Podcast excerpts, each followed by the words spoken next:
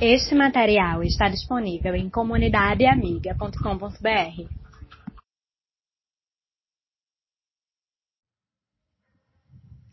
Boa noite a todos.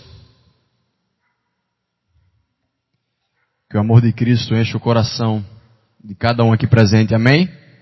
Amém. Vamos abrir nossas Bíblias no Salmo 133. Salmo bem curtinho. Mas como diz o ditado popular, tamanho é documento. Salmo 133. Salmo 133. Canção de peregrinos de Davi. Como é bom e agradável que o povo de Deus viva unido, como se todos fossem irmãos. É como o azeite perfumado sobre a cabeça de Arão, que desce pelas suas barbas e pela gola do seu manto sacerdotal. É como o orvalho do monte Hermon que cai sobre os montes de Sião, pois é em Sião que o Senhor Deus dá a sua bênção, a vida para sempre. Vamos orar. Senhor Jesus, a tua palavra está exposta e disponível para a gente hoje, Pai. Mas que o teu Santo Espírito possa fazer essa ponte entre a palavra escrita, Pai, e a palavra aplicada no nosso coração. É só que eu clamo perante a tua presença aqui hoje à noite. Em nome de Jesus, amém.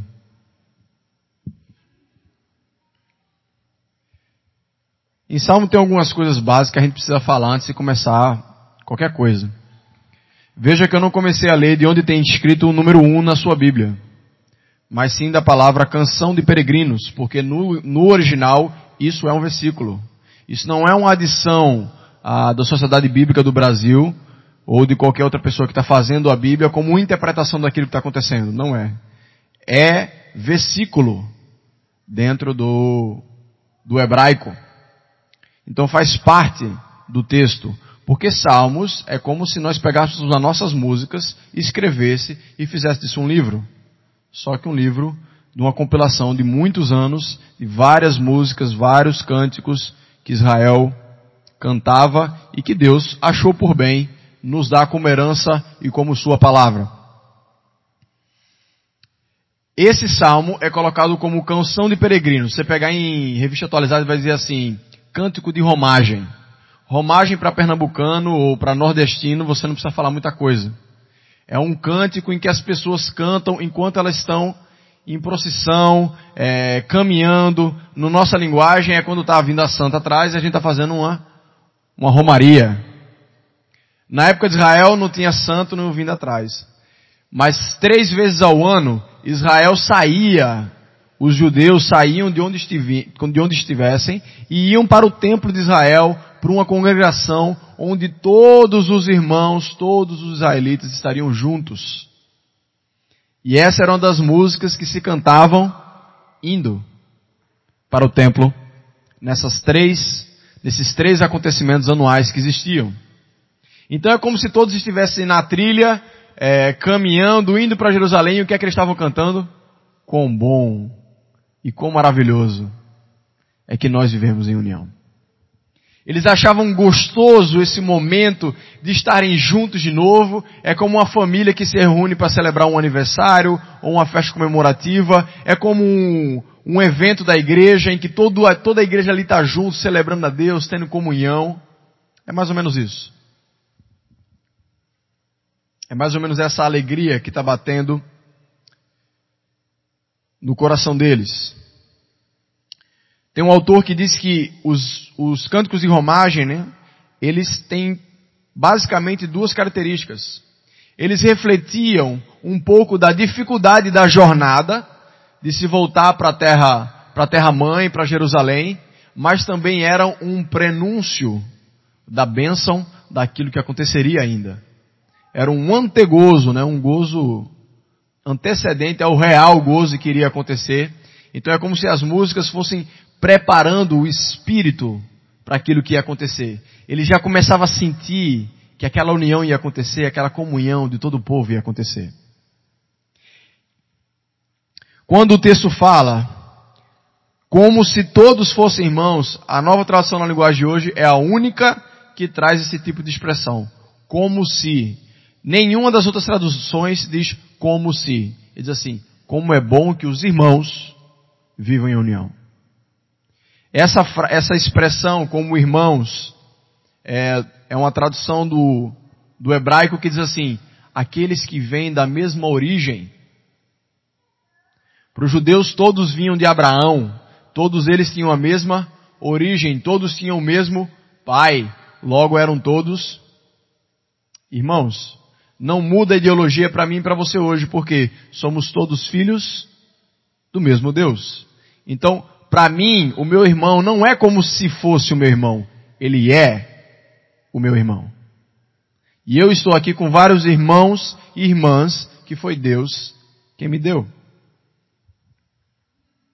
E aí o texto continua dizendo uma coisa que para a gente não significa absolutamente nada. O que é que tem a ver a alegria da comunhão, o gostoso de estarmos junto entre irmãos, com o óleo descendo na barba de Arão? Sei lá quantas vezes Arão lavava essa barba, fazia, dava uma parada, e aquele óleo descendo, descendo pela roupa. Talvez você pode pensar que a correlação é que a união dos crentes ela é melequenta, feita, não tem nada a ver uma coisa com a outra. E eu mesmo, eu disse, o que, que esse versículo tem a ver no contexto do Salmo como um todo? E aí a gente precisa entender algumas coisas que para o povo de Israel não precisava nada ser explicado ah, para poder se entender isso. Primeiro, esse óleo, esse azeite que era derramado para ungir o sacerdote, era um, era um óleo que era uma mistura, como se fosse um, um perfume, com, essências raríssimas, caríssimas, que era usado especificamente para ungir o sacerdote. Porque ele está falando aqui, não é da unção de um sacerdote, porque todos os sacerdotes precisavam ser ungidos. Mas ele está falando da unção de Arão. Arão era o sumo sacerdote. O sumo sacerdote era uma espécie de representação do povo de Israel como um todo. Porque ele tinha a função e o ministério de fazer com que as coisas que Deus queria chegasse até o povo e fazer as coisas com que o povo pedia e clamava ao Senhor chegasse a Deus.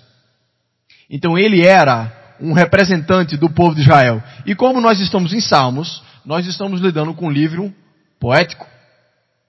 Então o salmista que é Davi, ele faz essa poesia, em que ele coloca como o quão precioso é o óleo que desce sobre a cabeça de Arão, que somos nós, o povo todo de Israel. Assim também é preciosa a nossa comunhão. Estão entendendo a relação?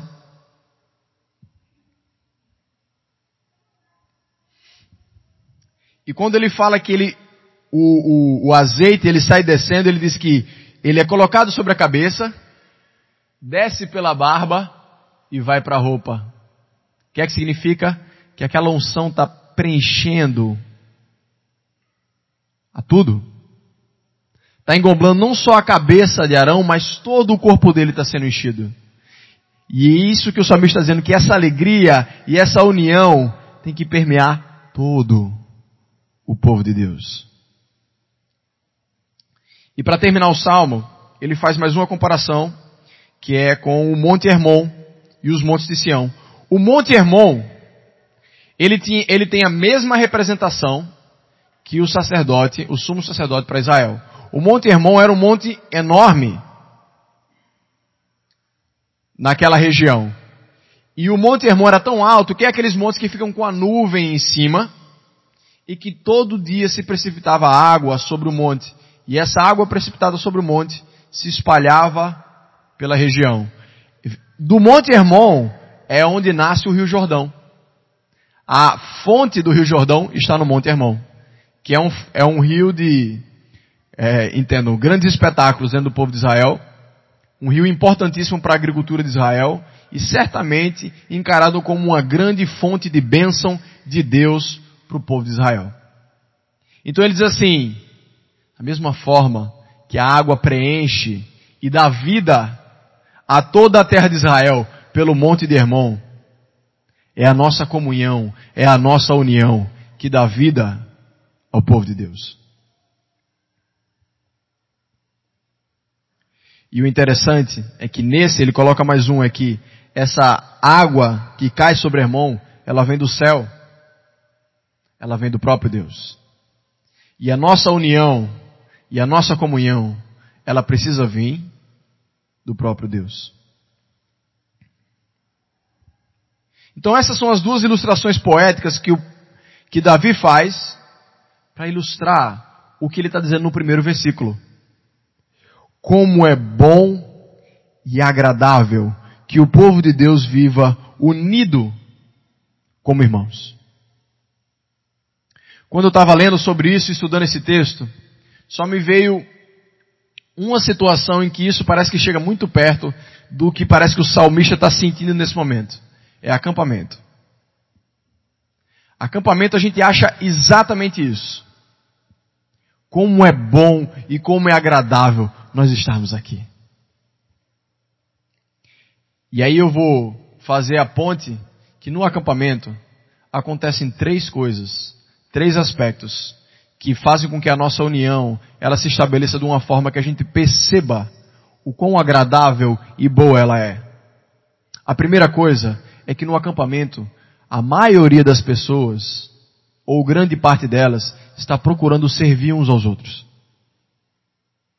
Cada um está servindo ao outro de uma forma diferente. Aqueles que já foram pela segunda vez, já querem começar a sentir o gostinho de servir. Porque é um gostinho completamente diferente de você ir e não fazer nada. E é muito mais maravilhoso, veja, muito mais maravilhoso você ir para um acampamento para servir do que para ser servido. Muito mais. Porque é maravilhoso você participar da alegria e do crescimento das outras pessoas. E a nossa união que produz essa agradabilidade de estarmos juntos, tem que ter serviço. Eu vou descobrir o quão é gostoso nós estarmos juntos quanto mais eu for servindo ao meu irmão. Porque a relação é quanto mais eu fico só e só olho para mim mesmo, mais egoísta eu vou me tornando e menos da comunhão eu vou recebendo. E é por isso que nós estamos batendo na tecla o ano inteiro dizendo: sirva, sirva, sirva e sirva. Serviço não está enclausurado dentro da IPCC. Os irmãos que nós temos não estão enclausurados dentro da IPCC. O reino é muito maior do que Casa Caiada. Muito maior do que Casa Caiada. Mas nós precisamos servir uns aos outros. Seja em Casa Caiada, ou seja fora. Contanto que você não use o servir fora como uma desculpa da sua mente para dizer que está fazendo alguma coisa. Faça aquilo que Deus chamou você para fazer como serviço. Se você ainda não sabe para que Deus lhe chamou para servir, faça alguma coisa. Experimente. Porque eu já aprendi que tão importante quanto saber o que fazer, é importante a gente saber o que não fazer. E conforme a gente vai servindo, a gente vai descobrindo para que Deus não nos fez. Isso é muito importante. A segunda coisa, que é muito intensa no acampamento, que dá essa união, que dá essa sensação de ser bom e de ser agradável, é convivência. Nós estamos convivendo com os irmãos o tempo inteiro dormindo, acordando, tendo três refeições, é, lendo a Bíblia, orando, discutindo, tomando banho de piscina, brincando o dia inteiro. Isso faz com que a gente se sinta feliz? E nós precisamos aprender a cultivar essa nossa convivência sem a utopia do acampamento. Porque acampamento é uma utopia ou não uma utopia. Utopia é uma coisa que você imagina que nunca vai acontecer. Isso é mentira vai acontecer. É uma utopia para a terra. Um lugar em que buscamos a Deus o dia inteiro, em que só tem crente e que é tudo maravilhoso, que todo mundo serve um ao outro. Mas nós precisamos aprender a conviver um com o outro mais. Muitas vezes, muitas vezes, cristãos que estão dentro da igreja possuem muito mais contato com pessoas que estão fora da igreja do que com pessoas que estão na igreja. O que é que eu estou querendo dizer? Que você vai se encerrar aqui dentro da igreja, só vai ter amizade aqui dentro da igreja? Não. Eu não estou dizendo isso. Mas o texto está dizendo que o bom e o agradável é que nós vivemos unidos em quê? Como irmãos. E quem está lá fora não é seu irmão. E existe um bom e um agradável diferente em conviver com seu irmão de verdade. Porque tem uns irmãos que não é meu irmão, se é que vocês me entendem. Você viver com pessoas que buscam a Deus de verdade, que têm a Deus como seu pai e que querem honrá-lo ao máximo. Tem um versículo que eu não estou me lembrando exatamente como é agora, que ele diz exatamente isso. Como é bom a gente ficar junto das pessoas que vivem a mesma fé. E é maravilhoso. Porque você não precisa se proteger, você não precisa se desculpar, se defender, você não precisa nada disso. Você não precisa estar tenso na batalha que é o mundo lá fora. É um local em que você consegue relaxar. É para ser assim.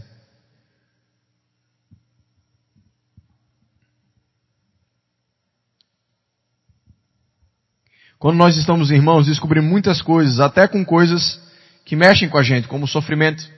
1 Pedro 5,9 diz o seguinte, diz que assim como nós estamos sofrendo, vários outros cristãos ao redor do mundo estão sofrendo e passando pela mesma coisa. E é interessante quando a gente está sofrendo, está sentindo dor, que conversa com alguém, conversa com o cicrano e vê que ele tem o mesmo problema com você e que ele sabe que você está sofrendo. Como isso traz alívio para o nosso coração? Como isso traz alívio? É, é, a, é a sensação de que nós não estamos sós. A gente não está sozinho. Alguém sabe. E é por isso que Jesus sabe do meu sofrimento. Porque Deus não é um Deus que está alheio ao sofrimento. Tanto é que se ele tivesse alheio ao sofrimento, ele mandava o próprio filho para morrer por mim e por você. Ele veio e sofreu a injustiça tal qual eu e você sofremos e vivemos. E ele sabe a dor que eu sofro e que você sofre. Mas ele diz assim: no mundo tereis aflições, mas fiquem felizes. Tem de bom ânimo, porque eu venci o mundo. Eu entendo o que você está passando, mas o que você está passando tem fim. E parece que a gente esquece de certas coisas e quando a gente está junto com os nossos irmãos, a gente relembra.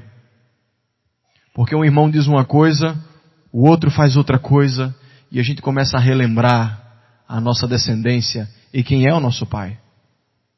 E a gente relembra aquilo que é o essencial para a nossa vida. Hoje, com o advento de psicologia e esse tipo de coisa, advento não, advento é como se fosse uma coisa muito nova, e não é mais. Mas a gente quer encarar a convivência um com o outro como uma coisa que eu tenho que exigir um padrão que vem do outro.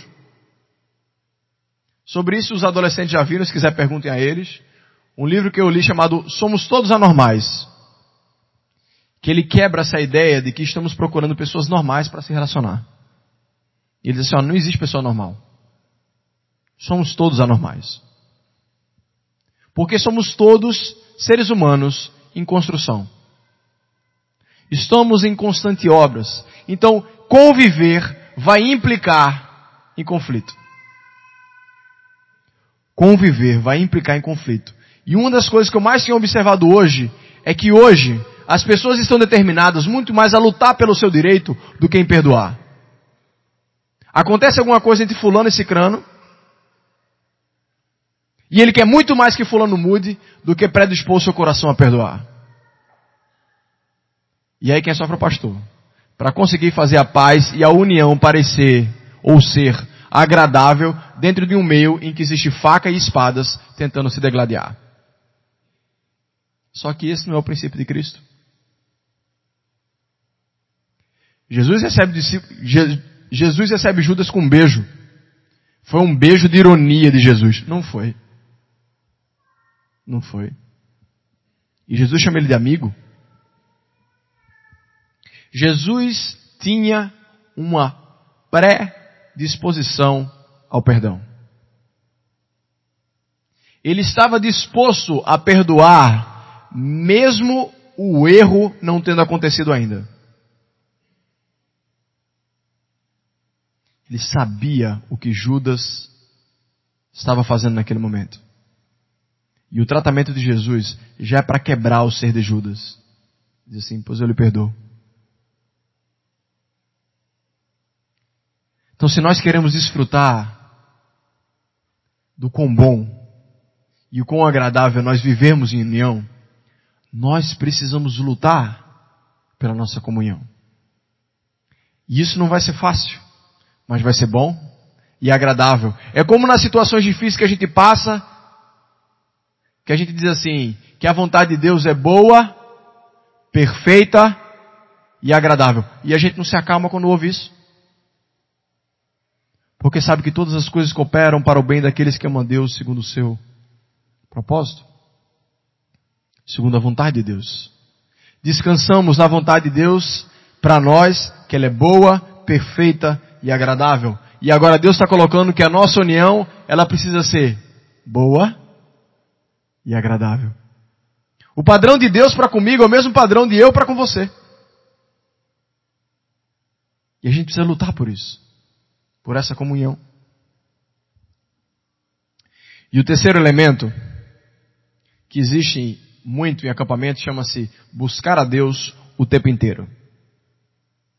Você toma café, você está ali com seus irmãos, você ouve uma pregação, você faz um devocional, depois você fica discutindo, depois você brinca, mas você ainda está no meio cristão, no meio saudável, de noite você tem culto de novo. E boa parte do acampamento sai edificado, profundamente tocado pelo Senhor em algum aspecto da vida. Seja pela comunhão, seja pelo serviço, seja pelo discipulado, seja pela conversão, que é o caso da evangelização, seja pela adoração, qualquer propósito sai profundamente transformado. A grande maioria.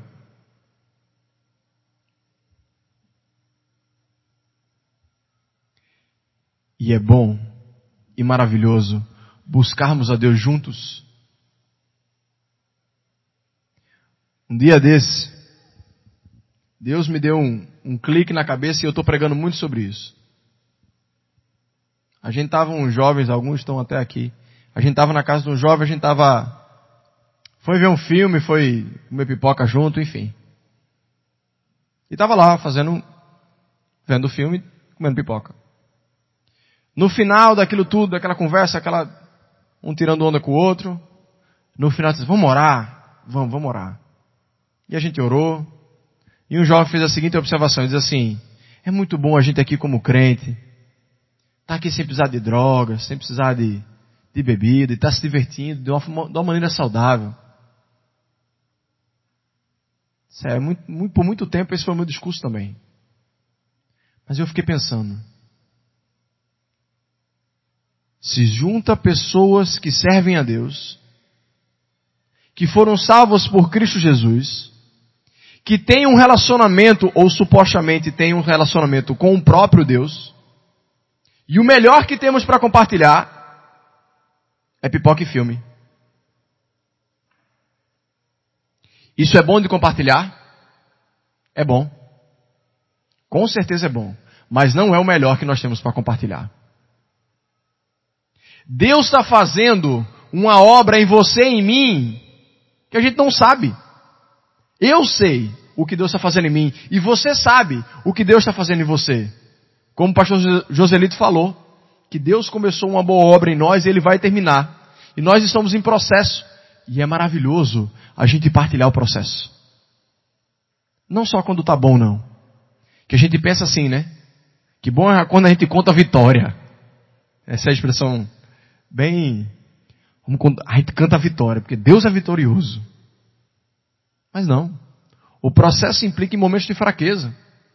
Paulo fala que é na nossa fraqueza que o poder de Deus se manifesta. Como foi que ele descobriu essa fraqueza? Só tem um jeito, meu amigo. Ficando fraco.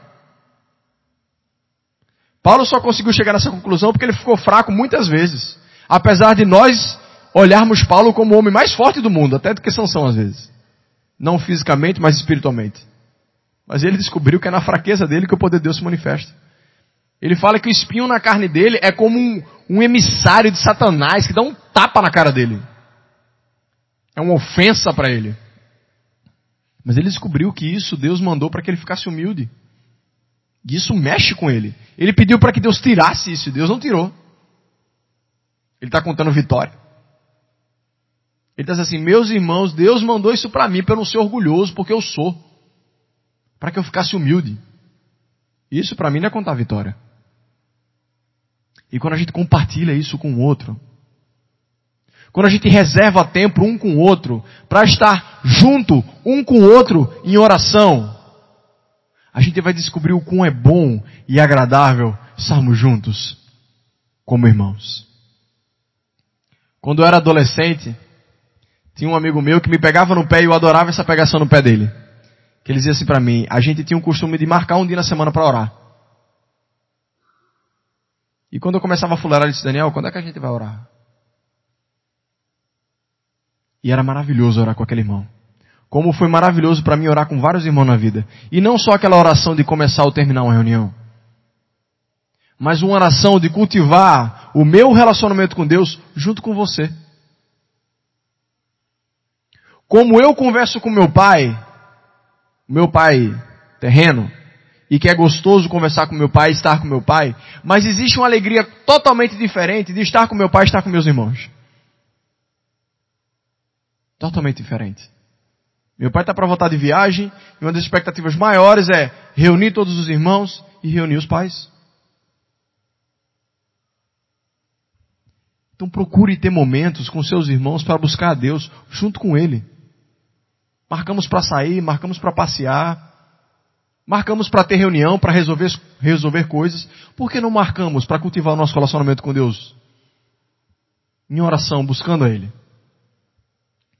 Meus irmãos, se nós cultivarmos isso, uns com os outros, e o, o dia de hoje é muito propício para o que está sendo dito. Afinal, a gente vai ter a comunhão da Santa Ceia.